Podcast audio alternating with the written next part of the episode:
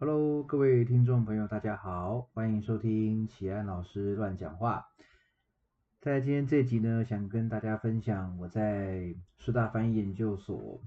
三年的这个求学的心得、心路历程，然后还有中间经历过的哪些事情、心境的转折。哈，那其实这一连串的呃学识历程啊，本来想要放在一集里面讲哈，但是其实。我很早就有把在这个在大概第三集的时候，我就想要把学识历程讲出来哈。可是我在录制第三集的时候，本来第三集的主题应该是我从高中考大学，然后外文系转系的一个过程哈。在那集呢，我录了大概四十几分钟、五十分钟，结果结果我发现根本没有录进去，觉得有点傻眼，觉得很难过。然后所以后来呢，我就想说，好吧，那我就。随便丢一个主题出来哈，就变成第三集的那个呃背诵英文的哈。不过其实也不是随便丢了，那个主题也是我觉得很重要。只是说我想要维持固定每周一到两集的产出嘛哈，所以录了很长一集啊，我已经讲到不想再讲第二次了。那所以说就丢了一集比较简短的十分钟左右的第三集出来哈。那关于以前大学转系的这个话题呢，我想以后就有缘再跟各位朋友做分享哈。那今天这集呢，我想延续第五集哈，就是上一集呢是在讲我是准备研究所的心路历程啦，哈，然后还有在为什么最后选择师大。那我今天就讲在进到师大翻译研究所之后的学习过程好了。我们那届师大翻译研究所呢，当然就是有分会议口译组跟口笔译组哈。那最早以前呢是翻是分成这个呃口译组跟笔译组。好，那在我们那年呢，好像应该在我们那年改制了哈，那名称改过来哈。那呃实际上就大致上还是分口译跟笔译组，只是我们称为会议口译组哈。我们那一届的会议口译组总共有九个人，我们班九个人。那因为呃录取的同学有七个还是八个哈，然后加几位就是前一年考上好，但是去当兵的这个几位同学哈。那硕译的课程呢，包括了两组一起上的，有这个口笔译入门，然后还有示意课，示意就是 sight translation，那个视是视觉的视哦，示意课哈。那示意课其实就是在这个呃看着东西，然后用讲的把它翻出来，哈，这就是示意哈。一般的口译我们是用听到的，然后把它翻出来嘛。那示意课就是用看的，然后把它翻出来，这样哈。那刚刚讲的口笔译入门，其实就是上一些就是各个老师哈所上的各个老师哈，或者是说业界的一些专家哈，还有一些可能念博班的学长姐。回来帮我们上个每一位可能上一周到两周的讲座式的课程，哦，所以是比较那种概论性的课程哈。所以我们两组一起上，口笔一组跟我们会议口译组一起上的呢，就是口笔入门跟诗意这两门课。那我们会议口译组呢，另外当然还有所谓我们自己的专业课程哈，包括了这个硕一上的时候呢，是有逐步口译的英翻中啊，还有逐步口译的中翻英。所以我们会议口译组呢，在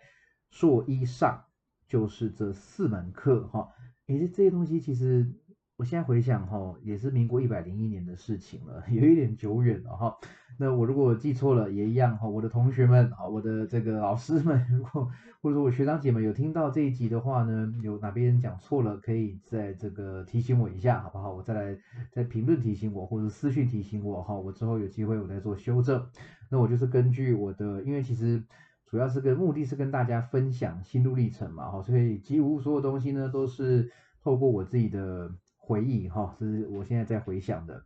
好，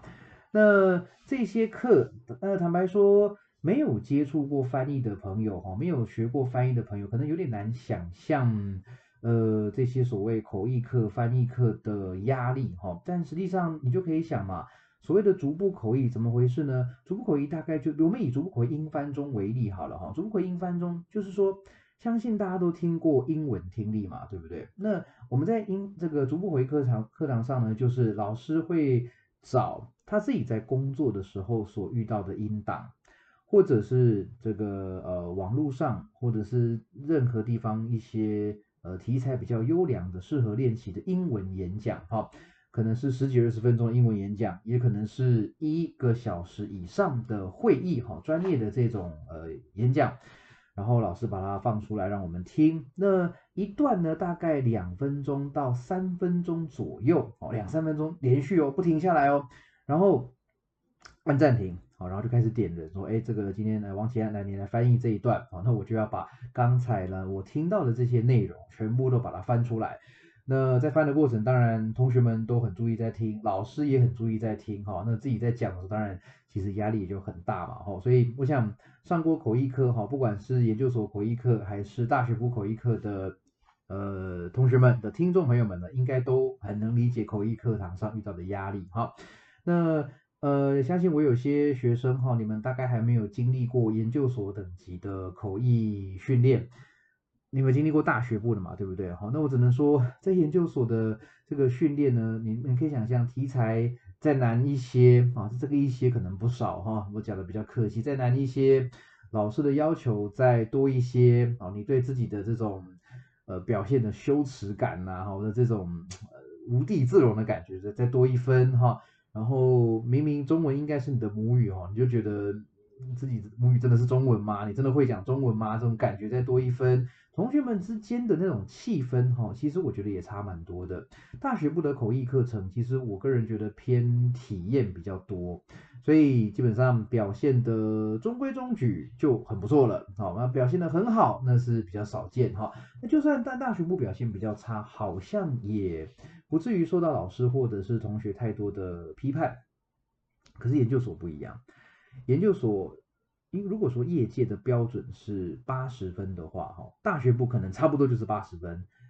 到九十分的要求。那研究所呢？我们我觉得老师们、同学们彼此之间彼此之间的要求要求可能到达了一百分，甚至是更高。有时候其实已经发现有些同学翻译已经在研究所的时候了，哈，同学们翻译已经讲到。近近乎完美了哈，内容上已经近乎完美了，已经几乎是一字不漏了哈。但还是有地方可以挑，比如说你刚才的停顿，你刚才的抑扬顿挫，你刚才的用字，哦，这些都是我们会觉得哇，好细哦。怎么讲难听一点，有点动辄得咎哈。但是讲好听，真的就是精雕细琢，有没有吹毛求疵哈？让这个自己觉得说哇，不管怎么样，永远都有可以进步的空间哦。所以说。这个其实看大家从什么角度来看呢？哈，从我现在事后回头看，因为其实对我来说，我现在回忆我整个研究所生涯，我觉得是快乐的。虽然当下是很辛苦，可是我现在回顾会觉得说，哦，我真的学到很多东西耶！不管是从老师的回馈哦，还是从同学身上，我真的都学到很多东西。当然，这个硕一的硕一上。遇到的这个主口英翻中的老师是 Elma 荣明丽老师哈，然后中翻英是 Damian 范家明老师，也就是呃我上一集跟大家提过我的论文指导教授哈。那两位老师当然各个不同，当然我们再说一下还遇到了其他老师哈。那呃不同老师的风格当然很不一样，对不对？但是基本上给的回馈呢都能够让我们得到非常非常多的反省的机会吧哈。好，所以。这个在这两门课上呢，当然就是不断的练习口译嘛，哈。那主部口译英翻中，我的印象中好像真正就是练习口译比较多。那主部口译中翻英，哈，范老师的课程呢，呃，演讲的题材哦，应该说这个我们除了练习翻译之外，还要练习自己做英文演讲，啊，这就是讲英文啊，因为毕竟中翻英嘛，就讲英文，那其实演讲能力。也很重要，对不对？英文能力、演讲能力也很重要，所以老师当时给我们这些练习哈。那他对我们这个上课英文报告也是有挺多的要求的哈，比如说要从这个 The Economist Debate 经济学人辩论哈的这一个网站上面呢去抓一些生硬的哈，我们不一定熟悉的一些题材哈。比如说我记得当时有同学做的，我自己做什么题材我都忘记了哈，但当时有同学做的是。当时的美国总统选举好像是这个 Mitt Romney 嘛，还有另外一位是谁？奥巴马哈，两位在竞选的时候吧，哈，那两边提出的政见，好，那等于说我们要这个扮演分析者的角色去评论说，哎，民主党候选人跟共和党候选人他们的证件哪里不一样啦，哈，然后为什么会有这样的差别啦？每一般人的接受程度为何啊？然后对于台湾可能影响是什么啦？哈，就类似说做这些主题的分析，哈。那当然还有包括比如说呃碳封存技术，哈，那是不是已经成熟啦？各个企业是不是可以使用啦？哈，等等的这些，哈，一一般几乎不会是大家茶余饭后的话题的这种题目，我们拿来做英文演讲，好。那这当然是对我们专业专业口译员的一个训练嘛，哈。那老师们都非常厉害啊，不管是实力还是回馈哈，还是老师们的认真投入的程度哈，其实会让你觉得你完全没有摸鱼的本钱跟那种脸皮，你知道吗？那个那个环境哈，其实是非常肃杀，就是。当然，大家的彼此之间是和善的，哈，老师们从来对也不曾对我们恶言相向，哈，也不曾就是呃出言恐吓，哈，甚至是呃有这种觉得你很很烂的这种言论出现哦，从来就没有。但是你整个就是会觉得哇，皮要绷得很紧，至少上课的时候啦，哈，至少上课的时候你皮要绷得很紧，哈。那下课之后，当然老师都会说。这个建议你在下课之后呢，要做多少多少的练习啦，把什么音档练完啦，哈。但是基本上，呃，要不要练，老师们当然也不会去特别追究，哈。那我自己呢，在硕一上跟硕一下，其实也都不太认真，哈。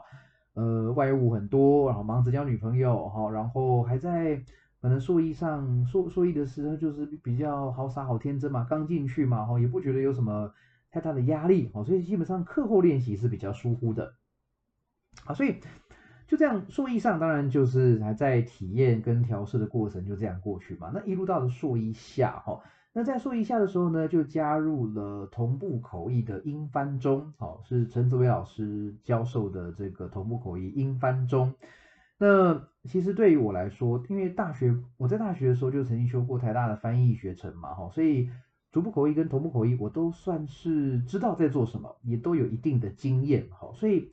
课程刚开始对我来说，并没有造成太多的困扰或者是不适应，哈，那顶多就是难度比较高啊，然后呃，因为我当时其实有有一点像是靠着自己的语言程度跟翻译经验的老本，哈，在在在在撑着，哈，在过着日子，那所以说表现倒也不至于差到哪边去，好，可是那接下来比较麻烦的事情出现了，就是说。我们会议口译组呢，在硕一下要结束，准备呢要放暑假了，然后升硕二之前呢，有一个资格考试，我忘我忘记那个全名是什么，应该就叫资格考，资格考试哈。那简单来说，这个资格考试呢，考的科目有三科，哦，就是逐步口译中翻英、逐步口译英翻中，还有同步口译的英翻中哈。那这个同步口译中翻英啊，是直到硕二才出现。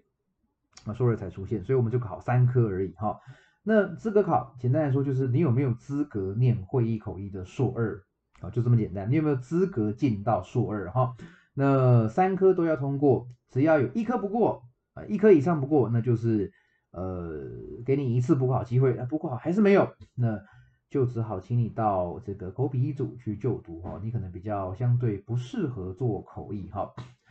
那这个标准听起来会让人觉得说，哎，是不是会议口译组比较难啊？会议口译组比较门槛比较高啊？那不适合做口译的人就去做笔译啊，所以笔译比较简单啦，哈。但其实乍看之下有这种感觉啦，只是你知道很多人在就是学口学翻译的时候呢，哈，这同时学口译学笔译，哈。都会在讨论说，哎，到底是口译比较难呢，还是笔译比较难？好，那关于这一方面的话呢，有机会再跟大家分享我的个人的看法。哈，那今天我们就把主题先摆在我研研究所所遇到的一些事情。哈，好，资格考，那资格考压力也是非常大的哈，因为这个考官就是我们的三位老师哈，就讲的 Elma 老师哈，Damian 老师跟陈志伟老师，三位老师，三位老师是我们的考官，那一科一科考哈。比如说第一科，我记得是逐步口译的英班中，那就一个一个进去哦，三位老师对你一个考生这样，然后就是放个音档哦，然后要把它翻出来。那其实就跟上课的时候一样嘛，哈，只是我印象很深刻的是那一次的逐步口译英翻中，是我大概到那个时候为止唯一一次，我几乎完全整段都听不懂内容。我几乎都听不懂。我到现在到现在想起当时那经验还是余悸犹存哦，因为他说，呃，英翻中哈，听起来好像我们把外语翻入自己的母语哈，应该是比较简单才对吧？可是问题是，如果这个英文的原文你是完全听不懂的，或者说你听懂的很有限，那你你能讲出什么东西来呢？对不对？所以我只依稀记得当时这个主题好像是 urban development。都市重建、都市计划相关的吧。那至于这个内容什么呢？我当下真的完全没有头绪。所以这个一放完音档，我准备要翻译的时候，真的是脑筋一片空白，脑筋一片空白，真的不知道该说什么。好，那就是瞎掰了一些东西出来嘛，总不能在那边跟老师干瞪着眼，什么都不讲话嘛。好，好，所以第一科考完，我就感到很挫折。好，那接下来。剩下来的两科哦，虽然说不至于到像第一科这么的不知所措、不知所云哈，可是基本上还是觉得很难的，觉得非常非常困难。我还记得逐步回中翻译的题目是这个讲者是马凯哈，那讲这个经济经济学家嘛哈，那讲了台湾的经济啊、货币啊一些这个市场这个应对的措施等等的哈。那也是翻的有一搭没一搭，哦，所以基本上 考完我就知道，嗯，应该不会太理想的成绩哈。那后来呢，这个每一个人都考完之后，老师应该也是准备这个大家的评语嘛，好，所以就一个一个叫进去哈，然后告诉我们结果，然后告诉我们老师们的意见。那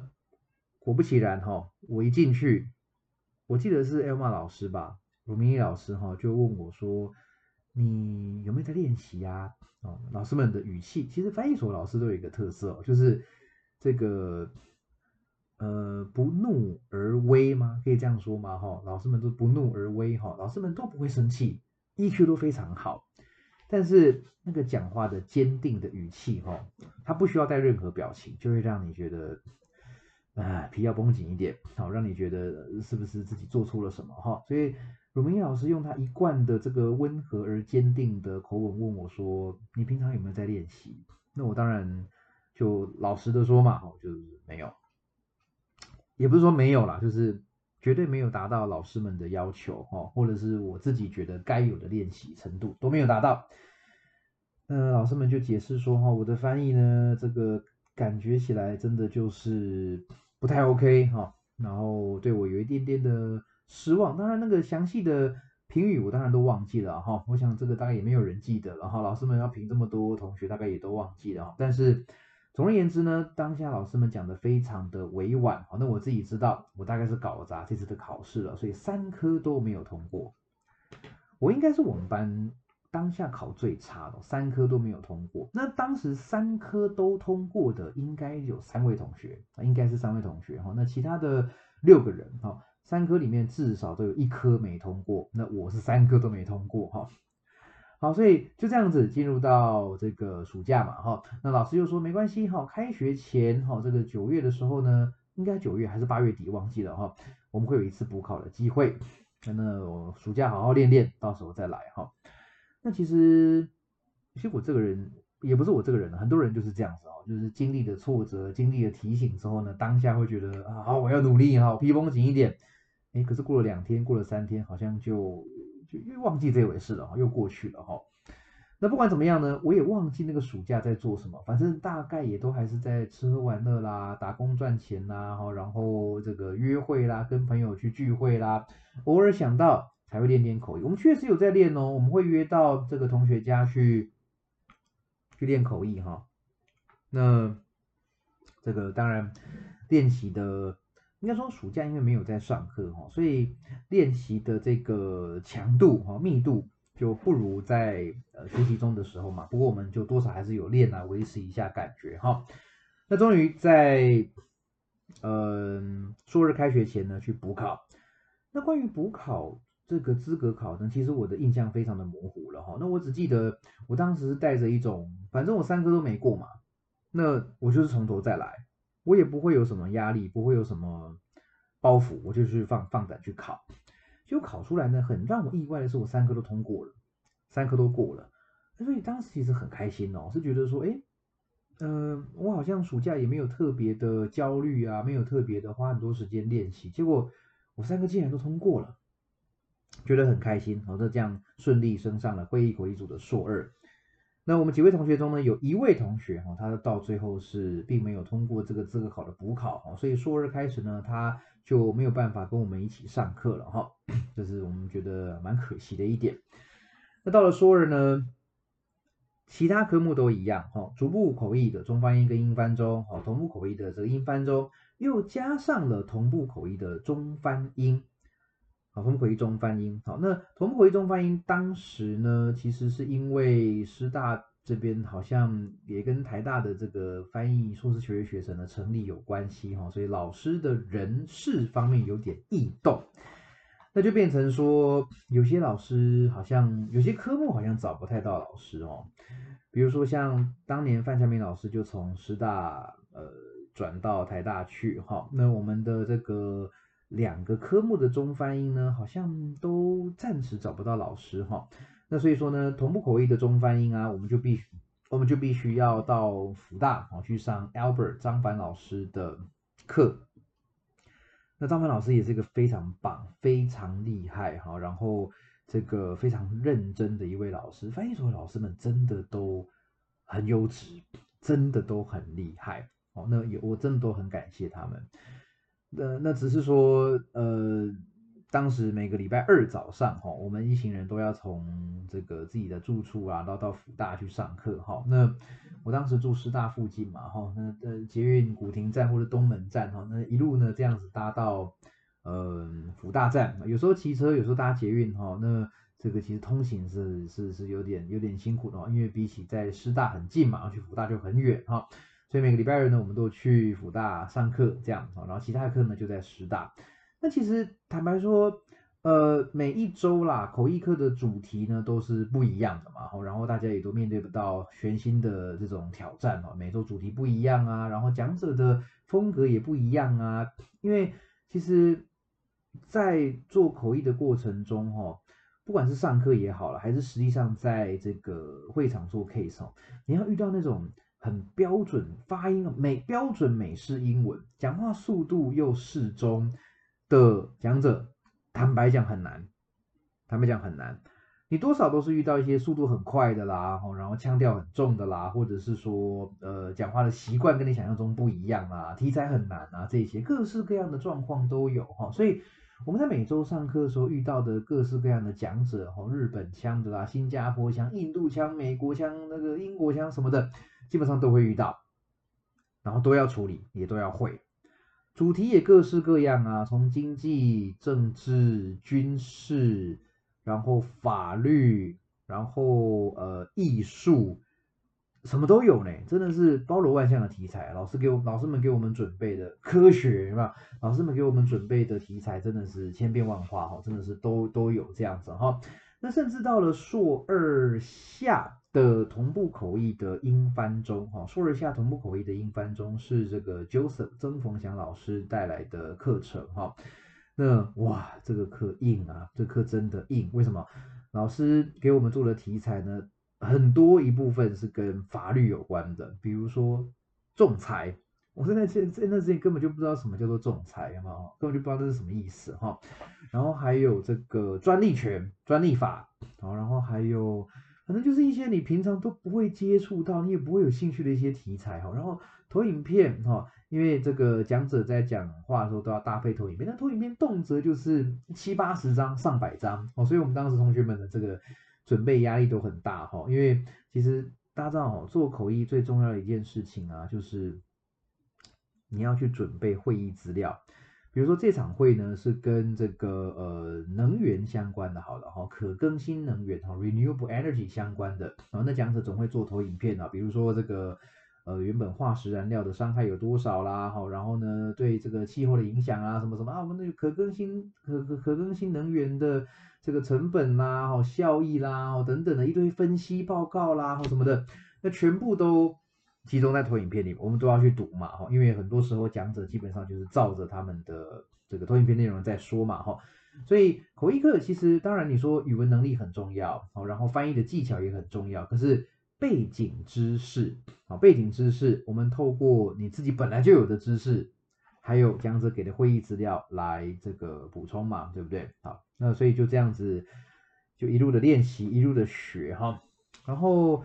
说日上说日下，基本上就是过着不断的上课练习、上课练习的过程。那但是我们在在我们心中呢，都非常担忧一件事情哈，那就是呢，在硕二结束的时候。我们会有一个专业考试，叫做 Professional Exam。那这个专业考试哦是非常非常盛大，对我们来说非常神圣的一件事情哈。专业考试的这个对象呢是台大、师大跟辅大三个学校的口译组的同学。然后考试的目的呢是要让老师们还有这个业界的这个呃口译员们哈，这个职业口译员们来评断说，哎，这些学生。是不是有资格成为所谓专业口译员？哈，有没有资格跟这些老师们、前辈们平起平坐？好的一个判断的考试。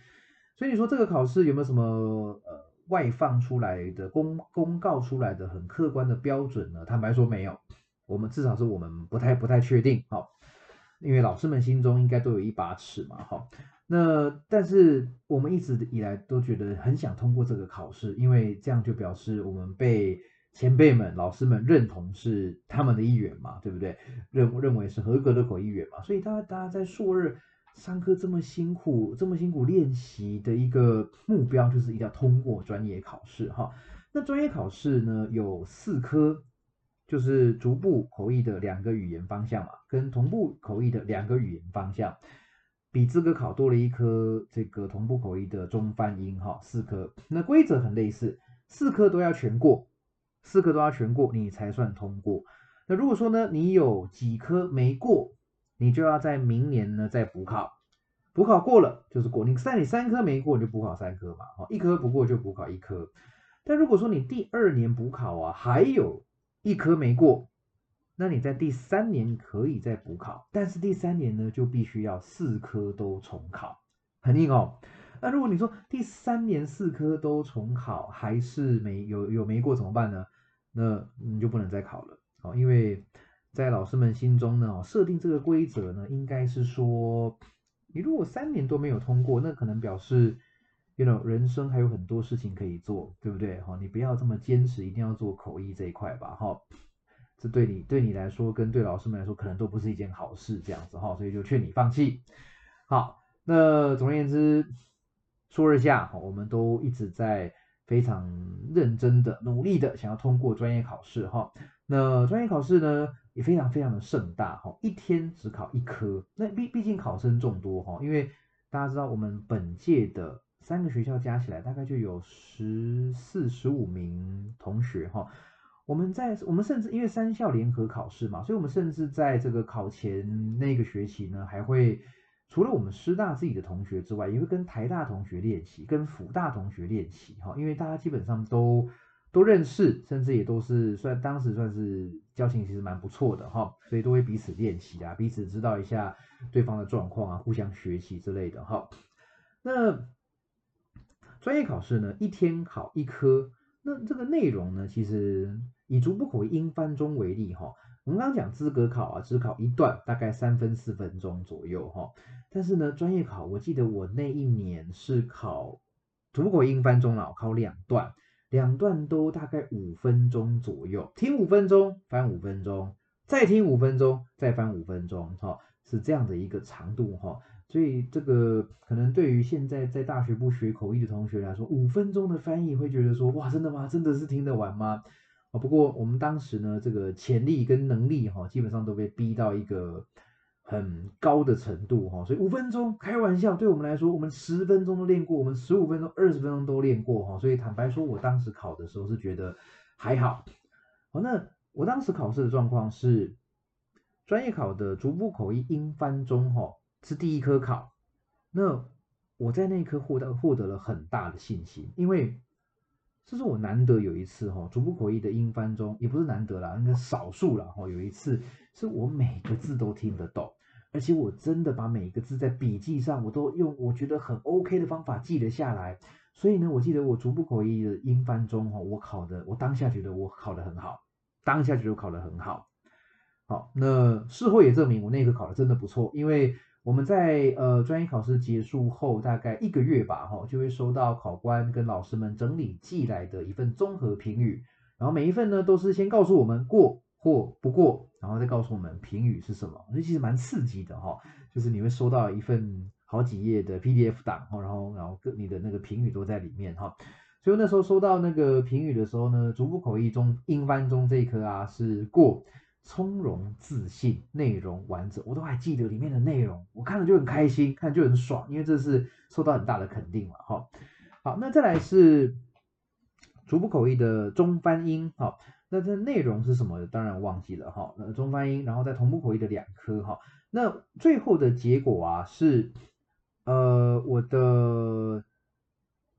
逐步口译中翻英没有过，好，逐步口译中翻英没有过，其他三科都通过了，其他三科都通过了哈。那同步口译的两科呢，这个评语还有这个通过，其实应该就是比标准稍微再好一些些哈，不到特别好这样。但是呢，逐步回中翻译到最后没有没有过，也就是说我考四科哈，通过了三科，有一科没过。好啦，有一科没过，那就表示我专业考没有通过嘛，对不对？所以我势必隔年可以选择补考，当然我也可以不考哈。但是呢，在硕二结束的时候面临到一个问题哈，毕竟要从翻译所毕业，要拿硕士学位，还是要写论文嘛。但是因为我们在前两年啊，基本上都只有在做实务训练，没有在做论文的这个呃准备，甚至连研究方法课呢都还没有修。所以在硕硕三的时候呢，就面临到一个难题哦，我是要认真冲刺补考专业考，还是我就好好的写论文好了？那我后来想哦，我只有一科没过，而且听说我也忘记听哪位老师说了，我的表现就差那么一点点。他们说我表现是 OK 的，只是说比起我的自己其他科。好像逐步的中翻音稍微弱了一些些，啊，稍微表现弱了一些些哈。那当时心里想说，嗯，那那早知道我其他科表现差一点，那是不是逐步中翻音就显得没有这么弱哈？当然这个不能跟老没有跟老师讲啊，但是心中自己偷偷感觉这样子哈。那我就想，好吧，我既然没有差很多，不如我就认真的来写论文好了。好，那至于要补考专业考呢，我就。呃，也去跟下一届的学弟妹一起上逐步口译中翻译的课，好，然后至少有个练习嘛。平常自己也找同学练一练这样，但是就没有像以前在硕一硕二的时候这么的密集。我把大部分的心力都摆在论文上面。好，那讲到论文哈，真的也是我这一辈子潜能被逼的最呃彻底的一次哈。那因为。嗯，其实我也没有什么一定要在当年毕业的压力哈，我只是觉得说我我这个人哈，可能是一个比较没有耐性的人，所以我开始想做什么事情呢，我就会想尽办法要把它做好。如果说今天没有达到我要求的进度啦范围，我就觉得寝食难安哦。所以论文呢，我要么就不开始写，我一开始写，那真的就停不下来。其实从硕二下我就一直在想到底论文要做什么题目了，只是一直都是在想法而已哈。所以呢，其实在这个硕二到硕三上，我大概硕三硕三上的大概到了这个呃很后期才决定论文的题目了哈。那是硕三下的时候才开始写的。所以硕三上呢这段一直在跟老师们通信，因为其实指导教授也还没有确定哈，然后论文主题还没有确定哈，所以就想到什么主题，稍微跟同学讨论，找找点资料，我就寄信给老师了，然后去问，然后比如说我想做逐步口译笔记啊，那老师说那你要做笔记哪个面向啊，讲得更清楚一点呐，可是这个很多人做过啦，这个怎样怎样的，那一开始讨论是有点挫折的，所以找题目我找了好久，但后来到硕三下的时候呢，我突然发现。我很想赶快把它搞定，我就是一个一股一股劲，很想赶快把论文搞定。所以我当时就想说，哎，那有一个东西我很有兴趣，我很好奇，但没有人研究，哎，就是专业考试这个考试本身，它的制度如何？它对于这个考过与没考过的人有什么样的影响？大家怎么看待这个考试？这是我非常好奇的。我想要用访谈的方式，哦，然后来这个呃解构一下这个考试哈，所以我就跟老师讨论，老师这个陈志伟老师跟范家明老师呢，都给了我相当正面的回馈，都说，诶，这个题目应该是可以做，有机会哈。那后来呢，我就找了范家明老师作为我的指导教授啊，然后就开始了这个，呃，如果我没有记错了，应该是我一直呃逼着老师哈，跟跟我讨论啊，或者是帮我改这个这个这个论文哈。那我应我记得我应该是范家明老师的第一位指导的这个研究生哈，那呃老师应该也是可能觉得压力很大嘛哈，还是说这个呃反正老师给了我很多回馈哈，然后每一次我的交稿给老师，老师改回来的都是逐字改哈，连语气都修了哈，用字啦哈，然后严谨的程度、句型啦哈，然后连语气。都修哦，改的非常非常的彻底啊，真的是非常感谢老师。那就这样子哈，我记得我从四月开始哈，硕三下的那个四月开始写论文，我的口试是在八月，所以我花了我四月开始下笔写第一个字哈，八月的时候我就进行口试。换句话说，我在四个月左右的时间呢，就是把我的硕士论文从零到口试就这样子搞定。就这样子搞定哈，那当然中间也经过这个呃专业考的补考嘛哈，那我补考呢后来有又顺利通过，我觉得很开心，我觉得就是因为毕竟只考一科啦哈，只补考一科，所以就是带着比较轻松的心情去应考嘛。那应考的场景啦、考官啦、哈老师们其实都见过，对不对？不一定私底下认识，但是都见过，所以我就自然而然没那么紧张了。好，那论文呢也在同年八月哈，基本上。呃，论文是这样，就是硕论是这样嘛，就是有口试机会，表示老师们觉得说，嗯，这个你的东西应该是 OK 的哈，只是要听听你介绍，给点你意见回馈这样子哈，所以口试当然是顺利通过，好，然后呢，最后论文修一修，啊，就准备这个可以毕业了这样哈。啊，我想起来了，我那时候之所以那么想要这么快毕业，还有一个原因就是我。不想当兵，哈，那其实，在上一集有讲过嘛。我考研究所很大动力是我不想当兵，哈。然后研究所准备要毕业了，我还是很不想当兵，哈。我对于一想到那种团体的这种活动、团体的生活，哈，然后这个在里面呢不太能做自己的事情啊，我就觉得有点很莫名的惶恐，哈。所以我后来就去查了一下这个免疫的标准。那现在的标准怎么样？我不知道哈，但是当时呢，是我的 BMI 啊，如果超过三十一点五，我就可以不用当兵。好，超过三一点五就可以不用当兵。我的身高不高啊，一百七十啊，应该说号称一百七十哈，所以我的 BMI 到三一点五，我没记错的话，应该是九十一或九十二公斤就超过了。那我在写论文的时候，大概写到六七月的时候呢，大概是有八十多，也快就八十四、八十五吧，离九十也不远了哈。所以我就想，哎，那我的如意算盘就是我能够在这个学期毕业，也能够同时把体重吃上去，拿到免疫令、免疫的这个证书，那我是不是就可以无缝接轨到我的真正出社会的工作了？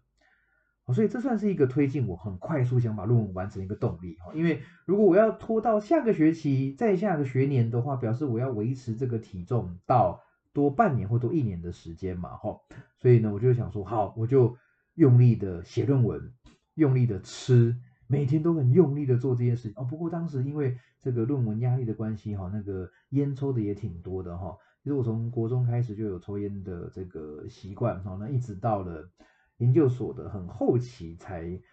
应该说研究所毕业之后啦，才真正把这个吸烟的习惯戒掉。当然后来是变成雪茄了哈。那这个有关雪茄、美食、美酒哈，以后也会再开节目跟大家分享。好，那总而言之呢，那段时间认真的写论文，认真的吃，认真的喝酒，认真的抽烟，那这个烟酒生的生活哈，对不对哈？那后来啊，我运气也非常好啊！我在八月完成了口试，那后来修改一下呢，这个呃，当然就论文就 OK 了嘛，指导教授点头过关，好，然后也交到学校去，然后过没多久呢，去体检啊，然后呃，免疫令也下来了，所以我记得当年是一哎，民国一百零四年哦，民国一百零四年的年年初吧，那个时候。我得到了当时哈，我最希望得到了三个东西，一个是专业考的通过证书，一个是师大翻译研究所的硕士学位证书，另外一个就是免疫力。我觉得拿到这三个东西，而且我在三年之内拿到这三个东西，哈，我我我记得没错，我是我们班最快一个毕业的。好像有另外一位同学跟我一样，同同一同一个学期毕业，不过好像晚我一点点哈。我记得我是第一个拿到我们那届，我是第一个拿到毕业证书的。好，那当然这这一路上经历过，我这样这样讲好像轻描淡写哈，但实际上写论文真的不是一个对我来说啦哈，不是一个太快乐的过程哈。因为文思泉涌的时候呢，你就是一个晚上挤出很多东西，但是。没有没有灵感的论文你也不能乱写，也不是在写日记嘛，对不对哈？不是很温馨的请客吃饭嘛哈？所以可能挤一个晚上三四个小时只挤出两段，连一页 A 四都不到，这也是有可能的啊。所以说那段时间真的是呃压力真的还挺不小的哈。不过还好当时呢这个身边的朋友啦哈，然后。这是给了我很多的鼓励，很多的陪伴，好让我度过那段比较艰困的时候。但后来呢，真的是一结束那个瞬间，哇，该拿到都拿到，我真的是觉得如释重负哈。其实这样子纵观研究所的生涯呀，好像我现在想想哦，也没有经历过太大的挫折。那很大的几个原因，我分析了一下哈。第一个是因为我本人的个性，我这人的个性就是。哎，也不到不见棺材不掉泪哈，但就是比较乐天，就是比较，嗯，觉得反正我有努力嘛，那结果怎么样就就来啊，我努力过后结果不好，那我再努力嘛，对不对？我没那么努力，结果结果没那么好，那很正常嘛。我没那么努力，然后结果很好，那是我赚到嘛，对不对？啊，我很努力，结果也很好。那那是应该嘛，对不对？所以就想一想，好像没有什么太多可以苦恼、可以责怪自己的、可以自信不够的地方哈。所以我就基本上成绩啦，哈，还有那个那个呃一切的评语啦、评价，我都不是非常的在意，因为我自己知道我大概努力程度跟我的能力到什么地方嘛，哈。然后再来一个就是。这刚刚的第一个原因，我个人的个性。第二个原因就是，我觉得我的同学们，当然刚刚讲老师们很优秀嘛，哈，但再来就是，我觉得我的同学们也都非常优秀。我同学们有英文母语的，对不对？然后有这个中文能力很强的，然后也有这个讲话非常精准的，啊，讲话速度很快，反应很快的。大家基本上互相学习，哈，我觉得我没有任何一个。特长没有一个说，比如说我不是英文最好的，也不是中文最好的哈，所以我觉得我从每一位同学身上都学到很多东西哈。我们在研究所练习的时候啊，这个有一位老师曾经鼓励我们说呢，要多跟不同同学练习啊，这也是我这个想要建议各位在学口译的同学哈。你可能觉得说，哎，呃，我就跟几位好朋友，我们常常一起练习就好嘛。可是其实熟悉的人哈。你从他身上并不是学不到东西啦，而是基本上你们很熟悉的哈，你听到的东西、听到的问题基本上大同小异。你要多跟你不熟悉的人、你不熟的同学啊去练习口译，那他给的回馈啊，跟你你从他身上观察到的东西呢，真的是会是你平常比较没有想过的啊，能够让你有比较多的刺激啊。所以基本上当时每一位同学我们都练过哈，不管是我们学校的还是别的学校，每一位同学我们都有。这个互相练习的这个经验，所以从彼此身上真的学到很多东西啊。然后当你想放弃的时候呢，你就看其他这些能力跟你差不多、背景跟你差不多、年年龄也跟你差不多的这些同学们，都还在努力，那你你你放弃这个时候是不太合适的吧？对不对？哈，你也会想要就咬牙一下，坚持一下，哎，默默的一周就过去了，哎，默默的一个月又过去了，默默的。整个学期就过去了，好，那也就这样子挺过来了。所以其实坦白说啦，这个我一个不小心又讲了四十几分钟哈。坦白说呢，翻译所其实日子很苦，坦白说日子真的真的是不轻松。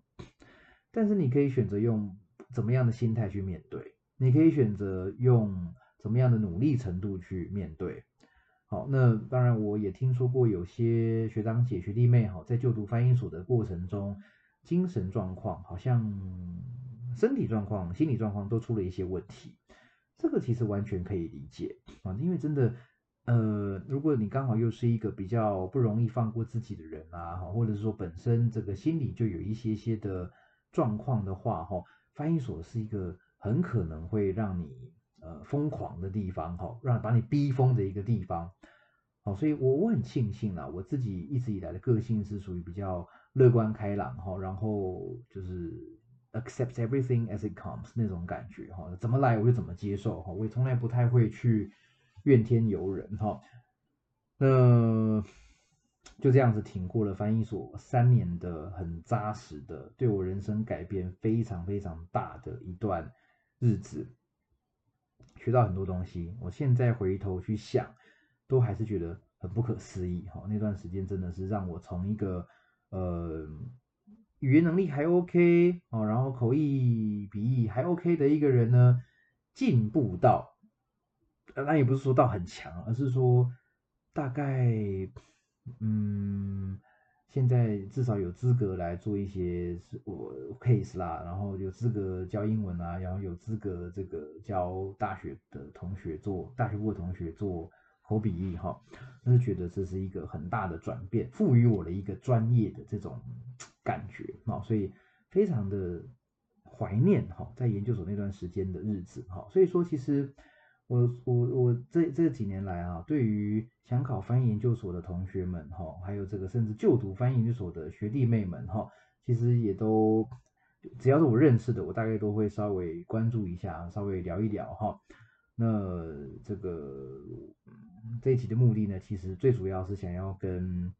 这个这些学弟妹们哈，去分享一下我当年的经验。当然还有很多东西是我没有讲的，这个一讲又停不太下来了哈。那只是希望我今天的分享呢，哈，能够对大家会呃有所帮助哈，或者是甚至是说，在你觉得很苦闷的日子呢，听一听，哎，这个学长哈这样子的一个经验分享，会觉得说啊，反正就是个挺过去嘛，对不对？那每个人适合的方法不一样啊，那那用你比较适合自己的方式。